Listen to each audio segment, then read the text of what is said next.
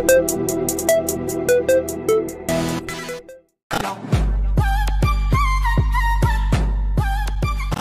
o que a gente conclui aqui?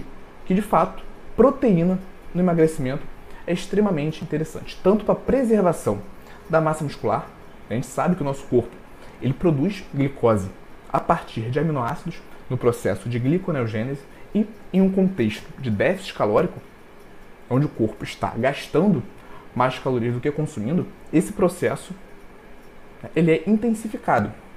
Se numa dieta o meu paciente ele consome mais proteínas, o que, que o meu corpo faz? Ele utiliza essa proteína que está sendo consumida, é esses aminoácidos que estão sendo consumidos para essa produção de energia.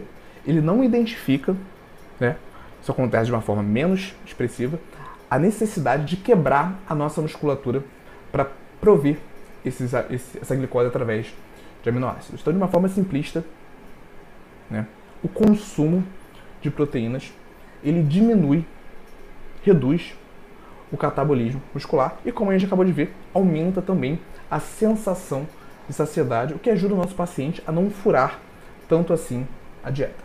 Beleza? Então, quando a gente fala de prescrição de proteínas para emagrecimento, nós temos alguns erros comuns, como por exemplo, o receio de aumentar a prescrição de proteínas e dessa forma comprometer o déficit calórico. Por exemplo, ah, Igor, mas eu é, calculei um déficit calórico no meu paciente de menos mil calorias. Só que se eu aumentar muito a prescrição de proteínas, o que, que vai acontecer? Eu vou reduzir esse déficit calórico calculado. A resposta é que vale a pena. Vale a pena você diminuir um pouco o déficit calculado para aumentar a prescrição de proteínas, justamente por esses benefícios que eu falei. Além do mais, por mais que a via bioquímica exista, via bioquímica exista, a produção de gordura a partir dos aminoácidos, né, na prática, ela não acontece de forma tão expressiva.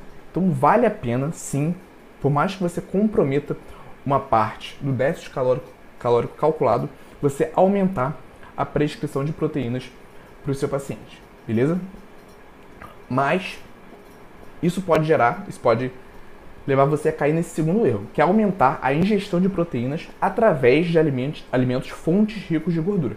E aqui, com certeza, se você for por esse caminho, você vai comprometer o déficit calórico de uma forma que vai impactar negativamente no resultado do paciente. Mas se você prescreve essa proteína através de fontes contenham muita gordura, essa gordura vai ser contabilizada. Dessa forma, você pode exceder né, o limite de calorias que você deveria prescrever para aquele paciente para esse objetivo.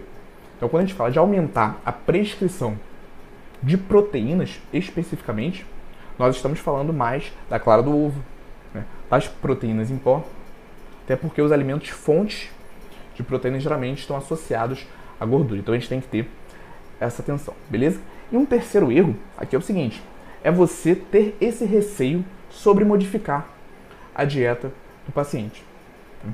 Quando a gente está começando na carreira, quando a gente ainda tem insegurança no atendimento, é comum a gente tentar adaptar o máximo possível a nossa estratégia com a dieta do paciente. Então a gente não quer interferir muito, a gente não quer mudar muita coisa né, para não tornar esse processo incômodo para o paciente.